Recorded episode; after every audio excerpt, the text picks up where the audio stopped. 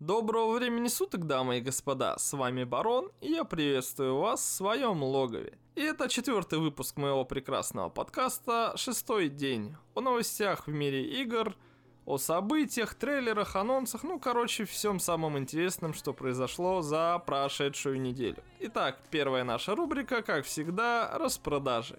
И начнем мы, пожалуй, с Ubisoft, у которой началась весенняя распродажа – она продлится с 20 по 30 марта. И скидочек там ого-го как много. Если вы вдруг решили, что, блин, можно на любой приставке, консоли или, быть может быть, в Steam нахватить себе каких-нибудь игр от Ubisoft со скидочками, в целом так и есть, но не совсем так. В Steam скидочки от Ubisoft закончатся, если ничего я не путаю, в понедельник, когда выйдет данный подкаст, а именно 26 числа. Поэтому, если вы хотели что-то нахватить в Стиме, скорее всего, подкаст выйдет, а скидочки в Стиме уже закончатся.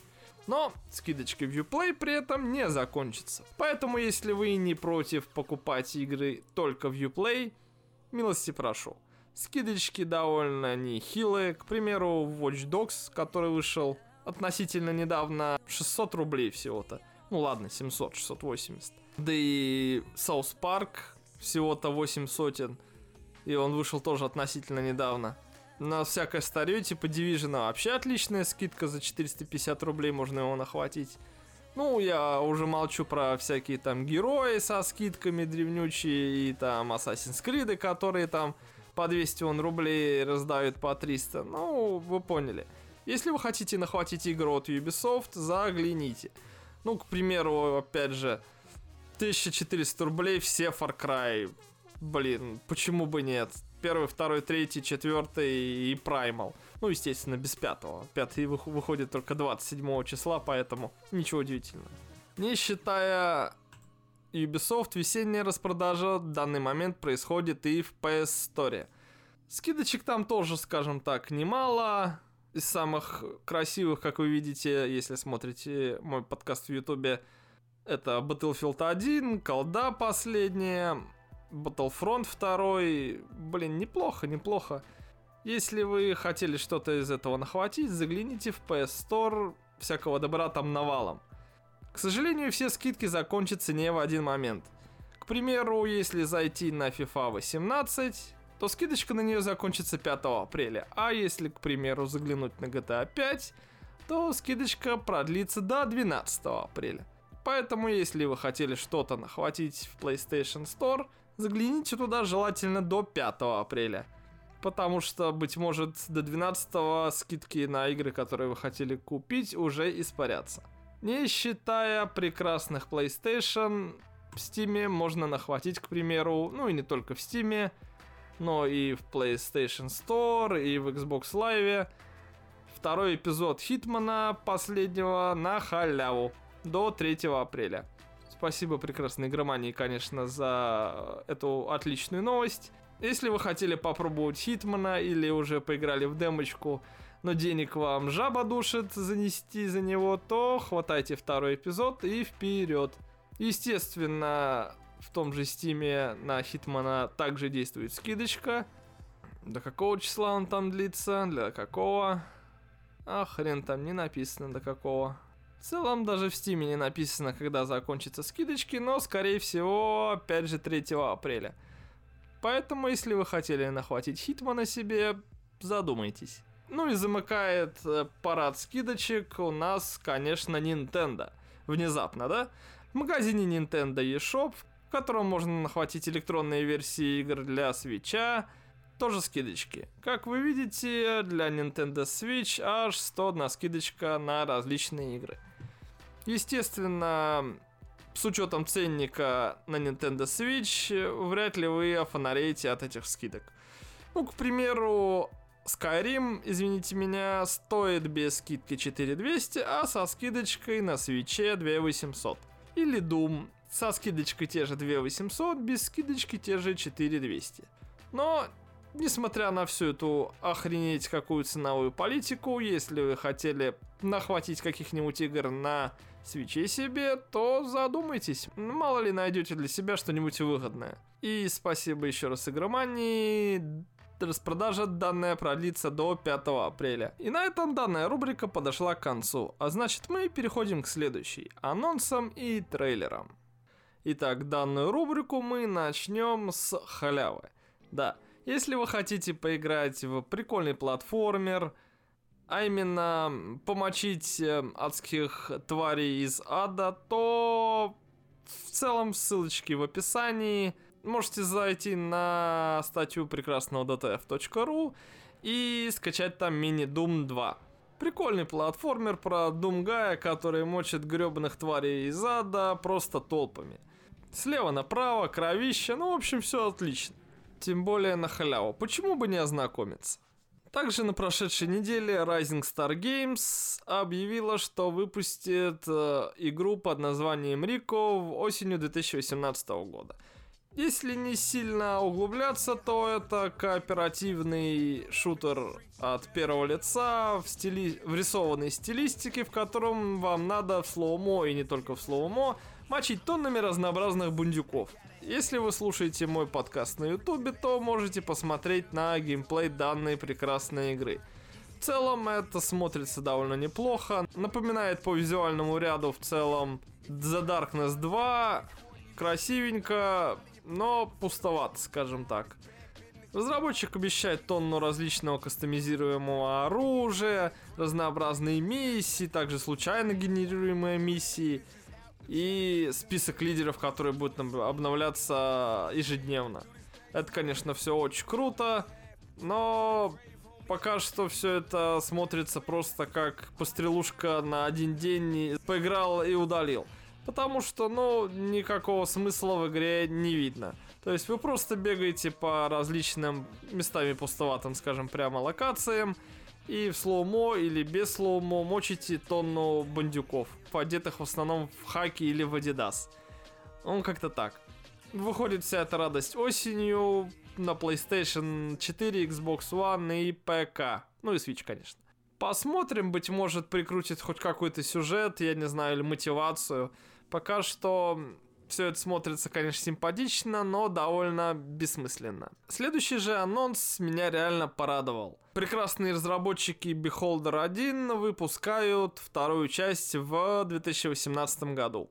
И это просто отличная новость. Я, естественно, помню первую часть Beholder, в которой вы являетесь управляющим скажем так, общаги при тоталитарном режиме и пытаетесь выжить, так сказать, при тоталитаризме. Выгоняете жильцов из-за своих корыстных интересов, подставляете их, либо наоборот помогаете, имеете определенные интересы, скажем так, ну, к примеру, и у вас заболеет родственником, вам нужно раздобыть бабла, чтобы его вылечить, и есть различные пути решения данной проблемы, тем более в тоталитарном обществе. И вот, наконец-то, в этом году была анонсирована Beholder 2. Анонсирующий трейлер появился на прошедшей неделе, и смотрится все это, скажем, довольно симпатично. Рисованная графика такая стилизованная под, скажем так, нуар, и, блин, это реально классно. По сюжету вы будете играть за стажера Великого Министерства и продвигаться по карьерной лестнице.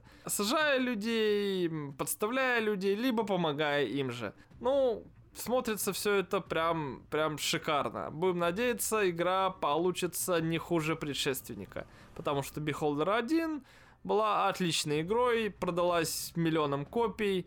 Прям жду, прям жду. Будем надеяться, у создателей все получится отлично, и Beholder 2 нас не разочарует. Следующая же игра называется Tower of Time, и я ее заметил еще на прошедшей неделе, но говорить о ней не стал. Но на этой неделе я все же решил о ней упомянуть, потому что более тщательнее на нее посмотрел, и это довольно прикольная RPG. Данный момент она находится в раннем доступе в Стиме, и это партийная РПГ, да, красивая, ну, относительно красивая, графика там довольно простенькая, в которой самым интересным является система магии. Ну, то есть, если вы кастуете какое-то заклинание, например, хотите оградить своих сопартийцев от какого-нибудь удара, то магическую стену вы рисуете мышкой. То же самое с фейерболами. Например, вы хотите метнуть фейербол в врагов, Вы рисуете, по какой траектории будет лететь фаербол, и пускаете его, и он летит именно по той траектории, которую вы нарисовали. Плюс есть прокачка, тонна шматья и вот это вот все. Довольно интересная, скажем так, вселенная, как всегда постапокалиптичная.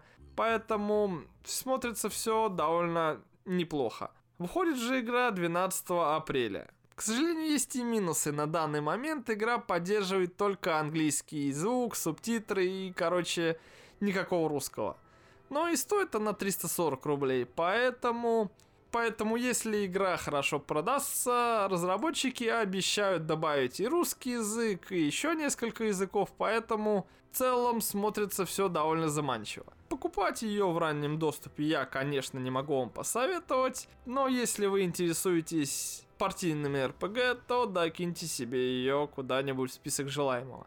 Смотрится она довольно неплохо, плюс отзывы в данный момент очень положительные. Их, конечно, немного, всего 124, но неплохо. Ждем релиза. Следующая игра называется Terraritm. И заметил я ее в посте на DTF от разработчика. И решил заглянуть, что это такое. И это ритм экшен игра, которая выглядит реально красиво. Вы играете за какого-то товарища, который, не знаю, стартовал революцию, что ли. Конечно же, в, в игре есть описание, что ты должен вернуть человечеству свободу, бла-бла-бла. Ну, сюжет, естественно, тут не главное, главное визуальная часть и геймплей. Если это ритм игра, то вы понимаете, что это значит. Вам придется жмакать клавиши в определенной последовательности, чтобы ваш персонаж на экране отплясывал и давал тумаков, скажем так, нашим прекрасным противникам. При этом смотрится она, конечно, очень симпатично, но ничего более сказать о ней нельзя.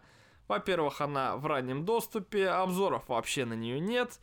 И даже купить ее пока что в раннем доступе нельзя, она только-только появилась. Разработчики обещают выпустить ее в раннем доступе в марте, поэтому, если вы любите ритм игры, обратите на нее внимание. Смотрится, повторюсь, довольно неплохо. Еще один анонс, который в целом и не является анонсом, но я хочу о нем рассказать. Рэндалл Маки, художник, который работал на Epic Games, Riot Games, Electronic Arts, опубликовал в своем блоге концепт-арты и детали проекта под названием Lonely Cosmonaut. И, блин, это реально классная идея. Я надеюсь, что она все же будет реализована, но для начала пишу ее. Действие происходит в, скажем так, далеком будущем, в котором Советский Союз не развалился и уже собирается осваивать далекие планеты. Но на самом деле не собирается, а уже осваивает тайно от людей. А, вы играете за девочку, которая с детства мечтала стать космонавткой, живя, правда, при этом в угрюмых районах Советской Украины. Она упорно трудилась, чтобы наконец-таки попасть в космос, и мечта ее сбылась. Деталей сюжета особо тут нет, но ее отправили на покорение космоса ввиду того, что американцы пытаются нас обогнать, очередная какая-то большая гонка все вот это вот. Но концепт-арты и описание, конечно, шикарные. Во-первых, Самое интересное это, конечно, сеттинг. Вы будете посещать различные планеты. К примеру, планета, на которой жизнь происходит в небольших участках, а именно каньонах, где теплится воздух, а вокруг все к чертовой матери замерзло. Это, блин, отличная идея. Также есть какая-то пустынная планета, на которой живут потомки неудачных ранних экспедиций, с которыми вам придется взаимодействовать. И в целом концепт-арт и описание смотрятся прям отлично. К сожалению, все это не более чем концепт-арты, повторюсь, и описание блоги нашего прекрасного Рэндала Маккея. Я надеюсь, что кто-нибудь поможет данному товарищу реализовать свою довольно симпатичную идею. Конечно, это маловероятно, но, быть может, мы еще услышим о данной прекрасной игре под названием Lonely Cosmonaut.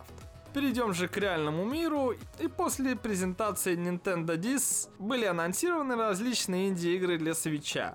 как говорит нам ДТФ, игр тут э, довольно много, но описывать их всех я не буду. Самое интересное это трилогия Баннер Саги, которая выйдет на свече, и ремастер Марков Ninja. А остальное все это прям какие-то no-name игры.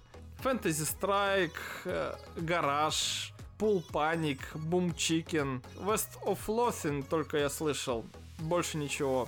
Поэтому перечислять их всех и рассказывать о них подробнее я не буду. Если захотите поподробнее о них почитать, ссылочки будут опять же в описании. Также на прошедшей неделе была анонсирована новая игра от э, создателей Redeemer Nine Monkeys of Shaolin. И судя по трейлеру, это все тот же симпатичный beat 'em up. На этот раз за шаолинского якобы монаха, но на самом деле гребаного рыбака. Как всегда, по сюжету злые-злые дяди спалили к чертовой матери его деревеньку, грохнули жену и так далее, и он начал им всем, конечно же, мстить. У игры уже есть страничка в Стиме. Собака Студия обещает выпустить ее аж в 2018 году. К сожалению, онлайн-кооператива, как всегда, не предусмотрено. Если захотите пройти ее в копе, придется сидеть на одном диване. В описании Стима разработчики нам обещают три уникальных боевых стиля, интригующий сюжет, маловероятно, конечно, красивый и завораживающий визуальный стиль. Ну да, смотрится все это, если честно, по трейлеру неплохо. Широкая система прокачки персонажа, более 25 различных уровней, 10 видов китайского и японского оружия и кооператив. Повторюсь, кооператив только на диванный пока что, но несмотря на это, игру я все же жду, потому что Редимер мне в целом понравился. Довольно неплохая игруха за небольшой ценник, и Nine Monkeys of Shaolin, я надеюсь, тоже будет довольно неплохой. Ждем, как говорится, больше информации, ну и вообще точные даты релиза. Также на прошедшей неделе в релиз вышла игра Ash of Gods Redemption, о которой я рассказывал в предыдущих подкастах. Ну, если коротко, это полностью ворованная идея баннер саги с таким же визуальным стилем, с таким же геймплеем, и стоит она 500 рублей в стиме. Почитал я немного отзывов их, совсем немного, всего 82. Читал в основном отрицательные, чтобы понять минусы игры. Ну, не очень балансированная, так скажем, боевая система. Местами какая-то хрень с сюжетом. И в целом больше минусов игры пока что нет. Если хотите узнать об этом подробнее, естественно, идите и читайте отзывы того же Стима. Советовать игру я, конечно, не могу, по простой причине. Я не люблю, когда так нагло воруются идеи. А судя по скриншотам и геймплею, своровали наши прекрасные разработчики у создателей Бандер Саги, считай все. Чуть-чуть переиначили и выпускают теперь за 500 рублей. Но если вам все же нравилась Баннер Сага, то можете обратить на игру внимание. Тем более в Стиме, если вы не отыграли больше двух часов, можно вернуть деньги. Но повторюсь, советовать ее по моральным причинам не могу. Также на прошедшей неделе создатели Oxenfree выпустили анонсирующий трейлер игры After Party, в котором вы играете за двух друзей Мило и Лолу которые попали в ад. И теперь с помощью бухла, танцулик и веселухи пытаются оттуда вылезти. Да-да, в аду много бухла, танца и веселья внезапно. Судя по трейлеру, смотрится все это довольно интересно. Будем ждать, как говорится, 2019 год. Рановато, конечно, для каких-то предсказаний и так далее. Но если вы играли в Oxenfree, то, наверное, стоит докинуть себе игру в список желаемого. Ждем новых подробностей и более точные даты выхода. Также на прошедшей неделе вышел ремастер Assassin's Creed Rouge или Изгой на русском для консолей PlayStation 4 и Xbox One и всех их разновидностей. Рассказывать об игре я ни черта не буду, потому что она вышла уже охренеть как давно. Если вы хотите поиграть в ремастер древнего Assassin's Creed, то милости просим. Также на прошедшей неделе вышла A Way Out на ПК, Xbox и PlayStation. И немного в нее поиграв, в целом могу сказать, что игра отличная. По крайней мере, первые пару часов.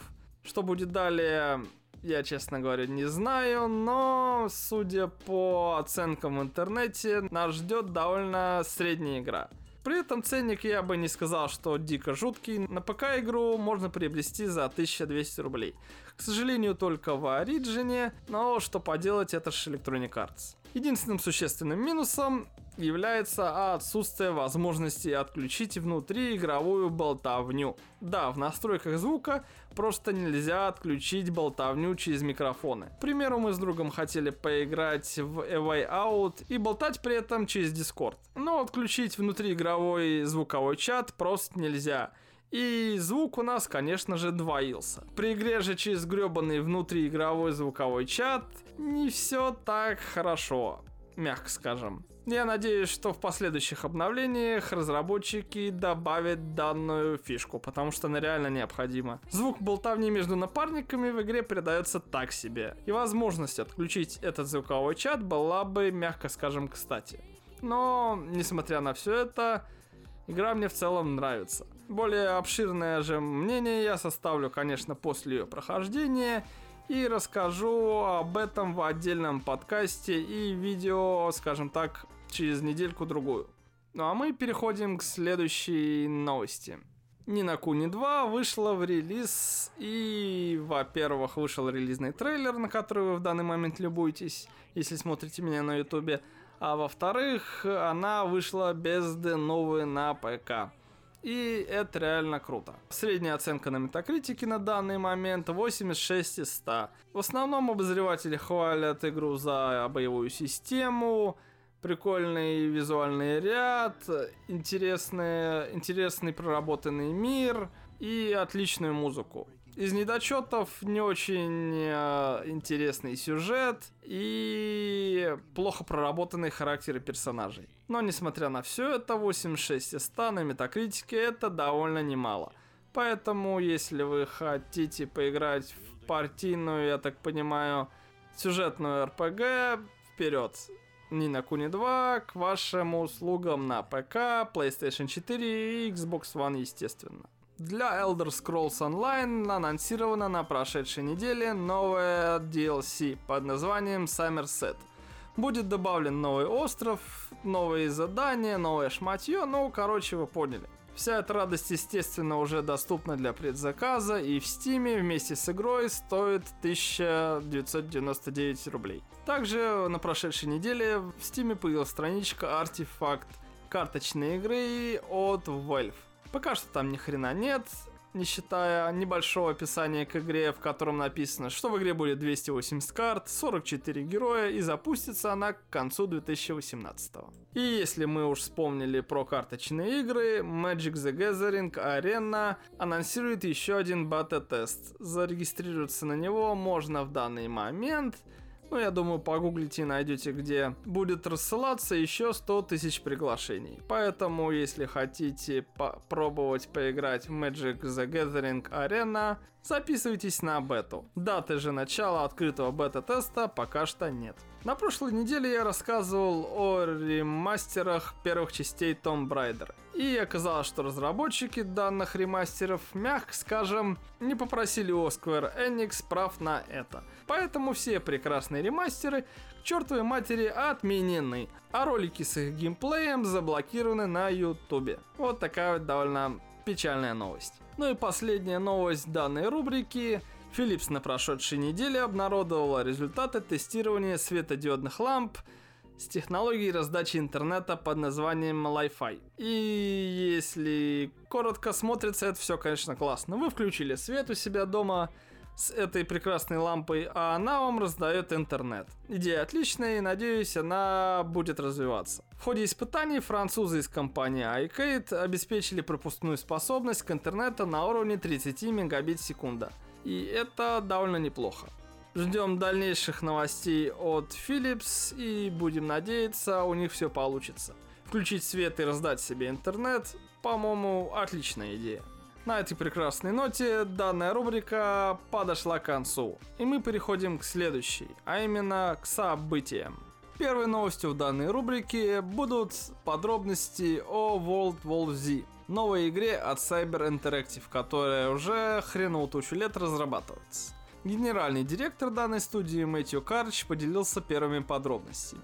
Во-первых, игра будет представлять собой шутер от третьего лица. Во-вторых, будет включать в себя защиту персонажей и объектов и спасение выживших. Это, я так понимаю, будет основным геймплеем. В игре будут представлены различные локации. Москва, Нью-Йорк, Иерусалим, даже корейский аэропорт какой-то. После релиза -то авторы обещают добавлять новые локации, как написано в прекрасной статье на GameTage. Также разработчики постараются создать огромные толпы зомби, как было в фильме. Не считая этого, в игре можно будет взрывать машины, уничтожать постройки, чтобы менять маршрут движения зомби и возводить защитные сооружения, ставить мины, турельки, вот это вот все. World War Z разрабатывается для ПК, PS4 и Xbox One, и точные даты выхода игры пока что нет.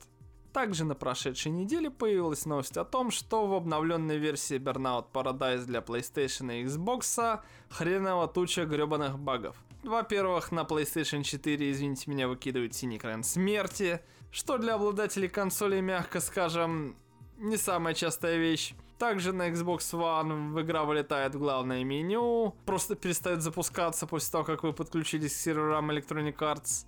И если все же решите купить, советую подождать, пока баги пофиксят. Появилась отличная новость о том, что Ubisoft, слава тебе господи, не будет поглощена Vivendi.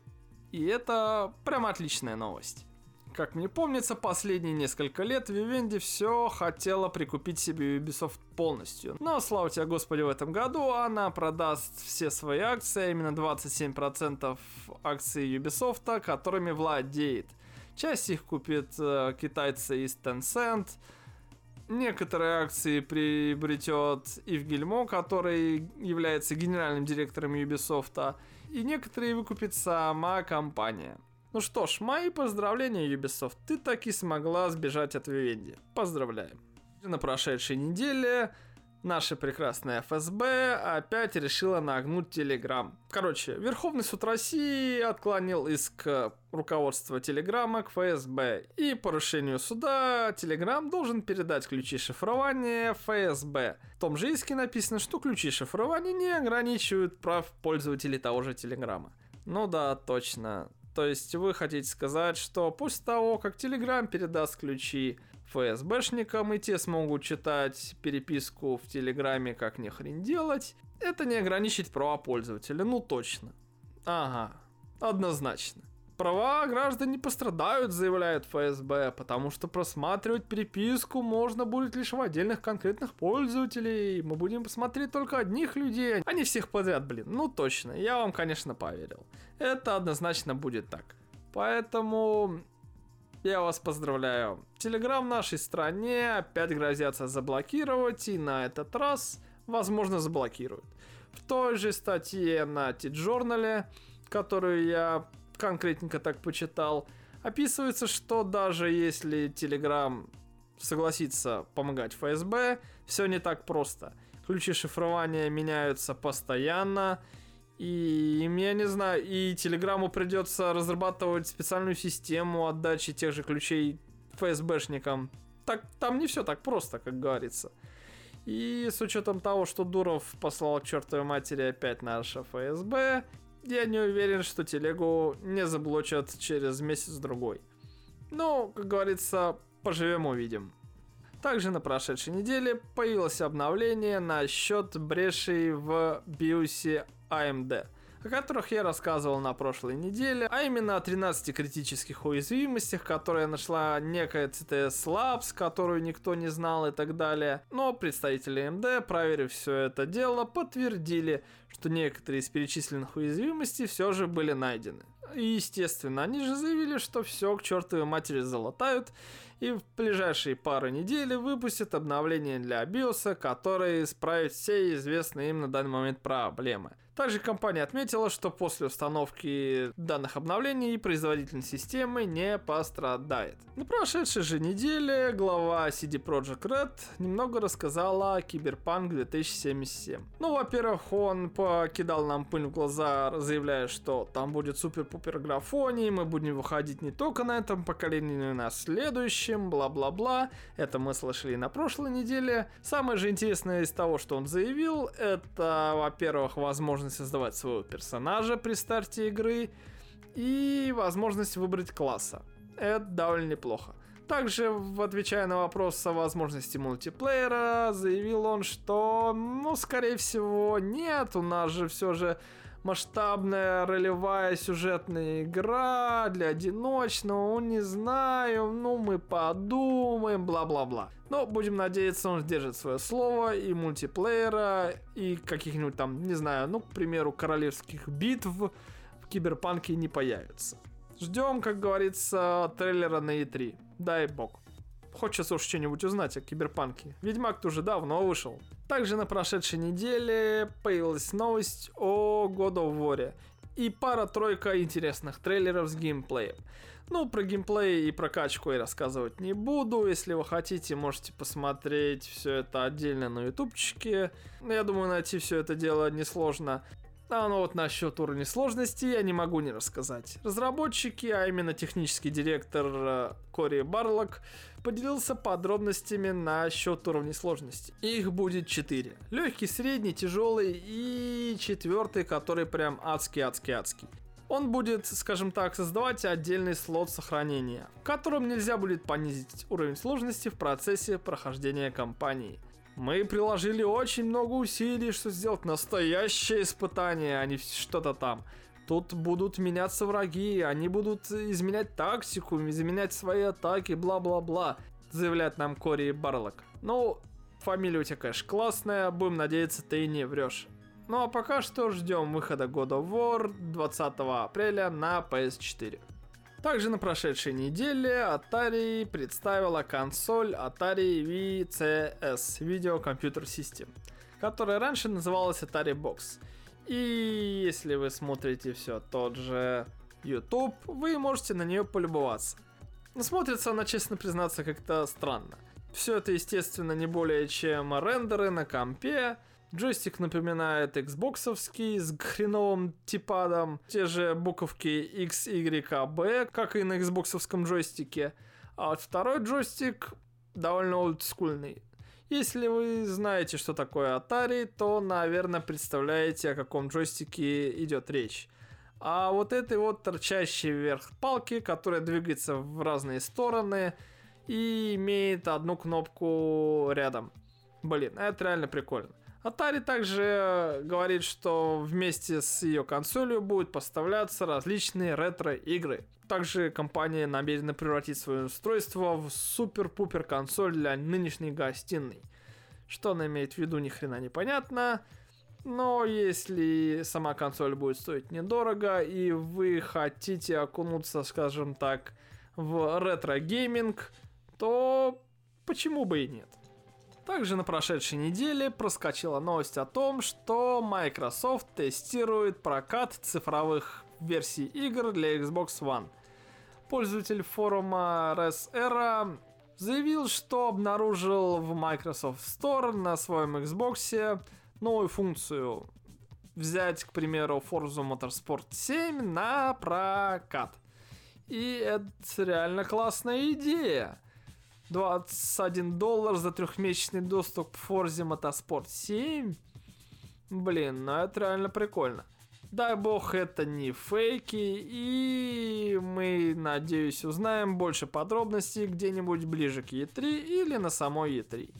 Также на прошедшей неделе вышла статья в The Verge о работе в Telltale Games ее бывших сотрудников. И нынешних, конечно. И они рассказали, что в Telltale Games работать не сладко. Во-первых, последние несколько лет, когда занимались большим количеством проектов, работали аж по 14-18 часов в день по 6 дней в неделю. И несмотря на то, что количество сотрудников увеличилось аж до 300 человек, после успеха Walking Dead, это ни хрена не изменило. Работы все равно было много, и из-за того, что народу стало больше, скажем так, эм, проблем тоже стало больше. Также бывшие сотрудники говорят, что гендиректор Telltale Games воображал себя диким творцом, пытался все к чертовой матери контролировать везде и всюду, был довольно груб и отказывался признавать чьи-либо заслуги э, после успеха Walking Dead. И с ним было, мягко скажем, тяжело договориться. К счастью, он к чертовой матери свалил из Telltale в 2017 -м. И в 2017 же, а именно в ноябре, из Telltale Games к чертовой матери уволили еще четверть общего персонала сотрудников. Да, хреновенько у них получилось, так сказать, закончить прошлый год. Но успехов им. Надеюсь, больше работать по 20 часов в сутки им не придется. На прошедшей же неделе в рамках GDC 2018 Автор сервиса Steam Spy Сергей Галенкин, у которого, кстати, довольно неплохой подкаст э, «Как делают игры», поделился статистикой Steam за прошедший год. Если коротко, выручка Steam составила 4,3 миллиарда баксов. И с учетом того, что Steam гребет себе одну треть, Valve заработала 1,3 миллиарда тех же баксов. Это, мягко скажем, неплохо но при этом 50% общего дохода принесли 100 самых продаваемых игр. При этом э, в Steam доступно аж 21 тысяча игр, то есть 0,5% игр принесли 50% дохода. Самой успешной игрой, естественно, стала PUBG, которая принесла 600 миллионов баксов. На втором месте Contra с 120 миллионами баксов. Третье место GTA 5 83 миллиона. Четвертое Call of Duty последняя, 840 тысяч копий и 41 миллион. В списке 20 самых успешных игр Цивилизация 6, Ведьмак 3, Rainbow Six Siege, Dark Souls 3 и Rocket League. Также стоит отметить успех Cuphead, которая принесла создателям аж 22 миллиона баксов. Напомним, что при этом всем в докладе Галенкина ни черта не учитываются ни микротранзакции, ни сундучки, ни вот это вот все. Поэтому, я думаю, доход Valve за прошлый год был, скажем так, побольше, чем 1,3 миллиарда долларов. Также на прошедшей неделе в релиз вышла Sea of Thieves, эксклюзив для Xbox One и Windows 10. И как вы видите, если смотрите мой подкаст на ютубе, Метакритик у нее, что на Xbox, что на ПК, держится около 70 баллов из 100, а score где-то около 5-6. И почитав э, пару-тройку новостей о Sea of Thieves за прошедшую неделю, я могу сказать одно. Игра довольно сомнительно стоит full прайс. И советовать я ее вам не могу. Ну, во-первых, во время старта Sea of Thieves, естественно, грохнулись серваки.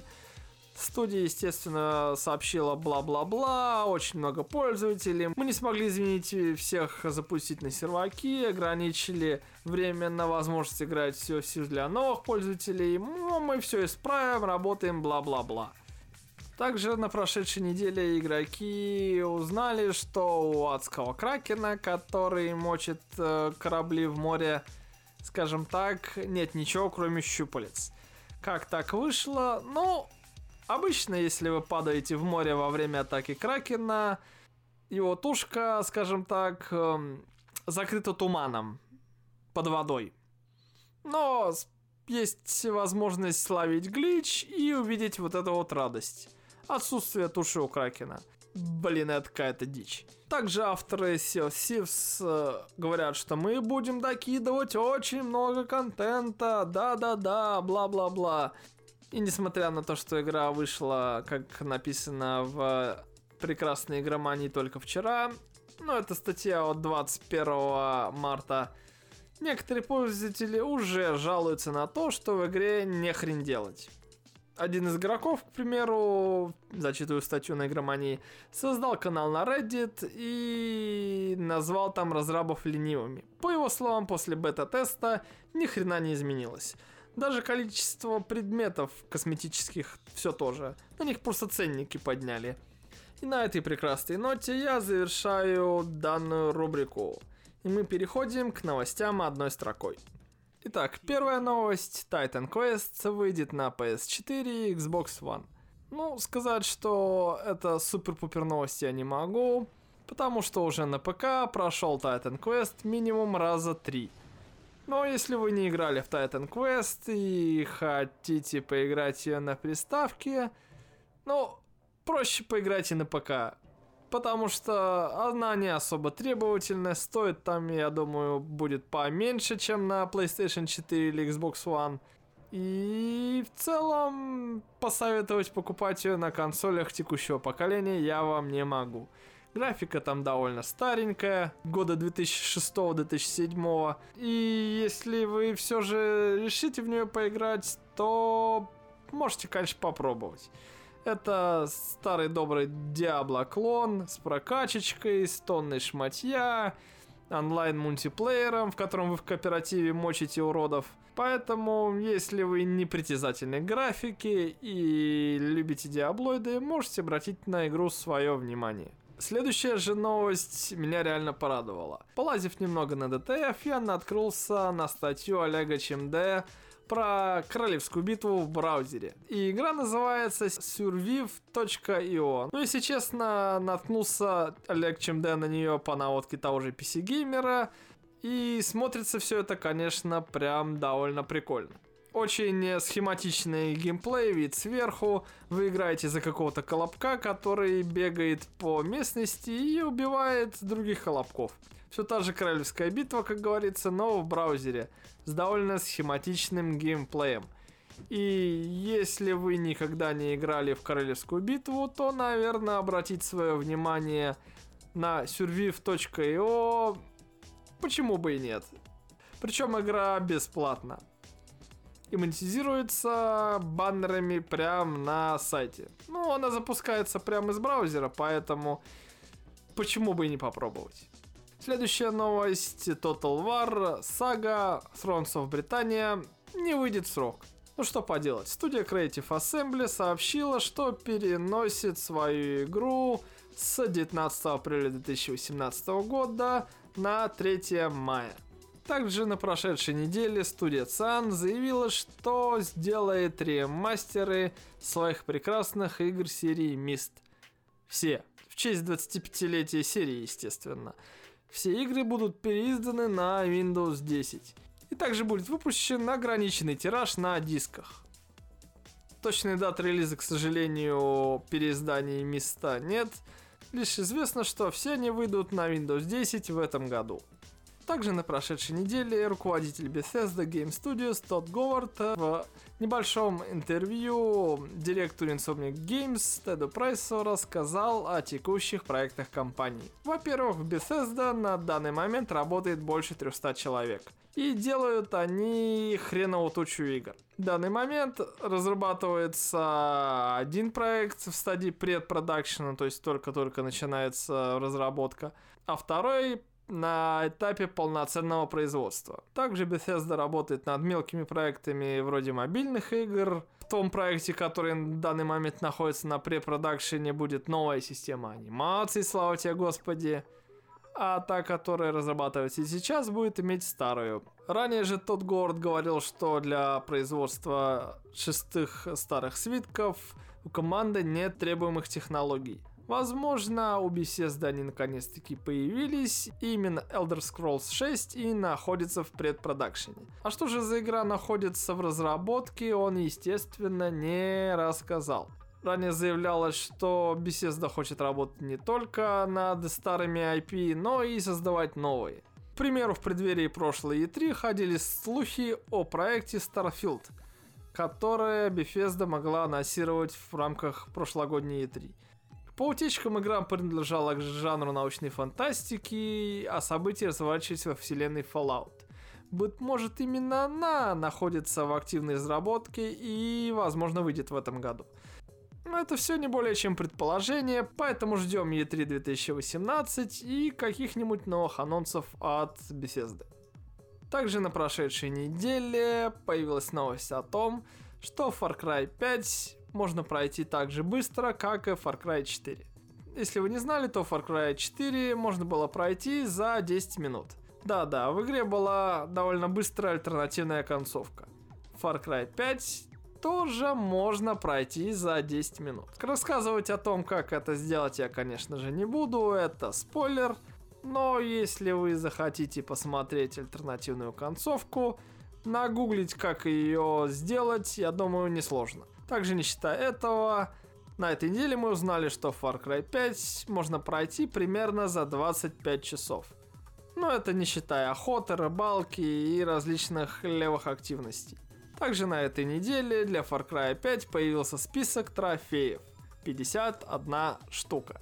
Перечислять их я не буду, но судя по прекрасной статье на DTF, для того, чтобы выбить платину, а именно забрать 51 трофей, задрачивать игру на 100% не нужно будет. И это отличная новость.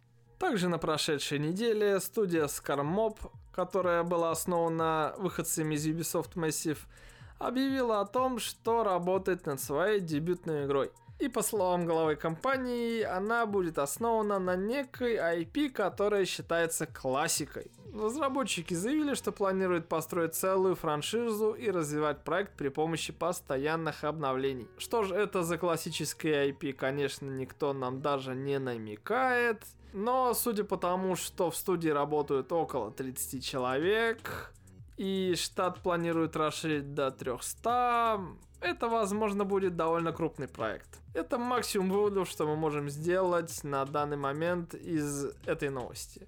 Примерной даты релиза у игры, естественно, нету, но говорится о том, что она будет разрабатываться в основном для ПК и делаться на Unreal Engine 4. А в статье же на игромании говорится, что, что нас ждет сиквел либо переосмысление некого знаменитого проекта, во-вторых, игра будет мультиплатформенной и мультиплеерной. Ну, как говорится, поживем увидим. На прошедшей неделе AMD снизила цены на Ryzen первого поколения. Акция продлится до конца марта. 20 марта в World of Tanks вышло обновление 1.0. В игру внедрили новый движок, который просто шикарный, отличный, разнообразный по заявлениям разработчиков, конечно. В игре появились новые эффекты, мелкие детали, бла-бла-бла.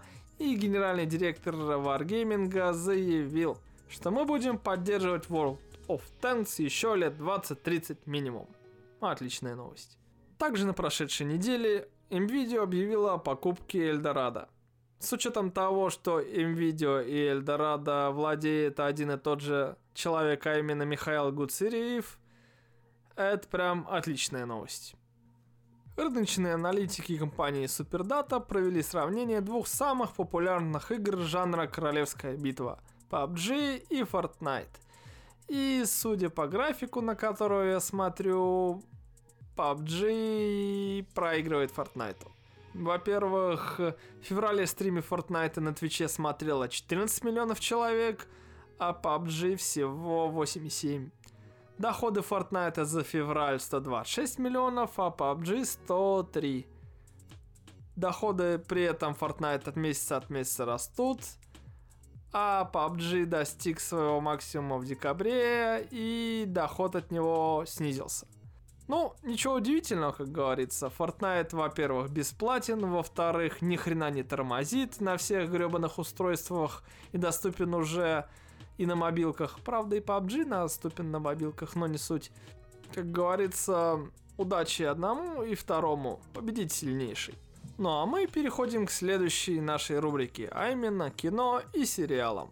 Ну и первая наша новость, конечно же, про бабло. В третьем сезоне Stranger Things зарплаты прекрасных молодых актеров выросли аж в 8 раз. Ну, почти.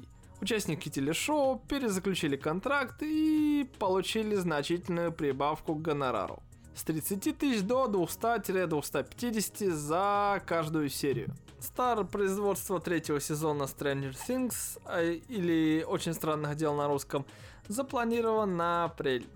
Как говорится, ждем. В середине марта в США завершился прокат Лиги Справедливости. И с ноября 2017 года картина собрала всего 229 миллионов баксов. У себя дома, я так понимаю. И установила антирекорд по сборам среди всех фильмов киновселенной DC. Лига Справедливости у себя дома собрала даже меньше, чем Человек из Стали. Человек из Стали 291 миллион, Лига Справедливости 229. Мировые же сборы у нее, конечно, побольше, 657 миллионов, но это все равно хуже того же Человека из Стали, у которого 668 миллионов. И, судя по всему, это, конечно, печально, но ничего удивительного. Если вы смотрели Лигу Справедливости в кино или дома, вы понимаете, почему у нее такие небольшие сборы. Также на прошедшей неделе вышел трейлер фильма «Титан», который снимает Netflix. Я его немного посмотрел, и, блин, это реально что-то интересненькое. Я, конечно же, ни на грамм не доверяю фильмам от Netflix. Они в большинстве своем, в лучшем случае, проходняк, а в худшем просто дерьмо поганое.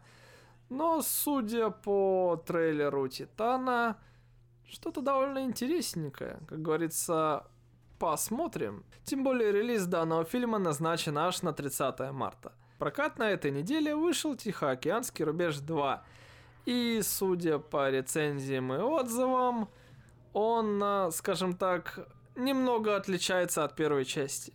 Он более светлый, в нем меньше развития персонажей, за ними не так интересно наблюдать, но экшен бодренький, графоний присутствует, поэтому если вы любите гигантских роботов и махач на в целом можно сходить. Но не ждите чего-то сверхъестественного от сюжета, он тут довольно простенький и герои довольно шаблонные. Также на прошедшей неделе вышел трейлер для Дэдпула 2, в котором наконец-таки объясняется основной сюжет картины. Если коротко, Кейбл из будущего прибегает в настоящее наше и охотится за мальчиком за сверхспособностями, а Дэдпул собирает команду сверхлюдей, дабы ему противостоять. Ну а я, конечно же, картину жду. Первый Дэдпул был отличным фильмом. Сказать, что прям шикарным нет, но неплохим. Посмотреть его один раз в целом стоило. Поэтому ждем выхода Дэдпула 2, который назначен на 17 мая текущего года.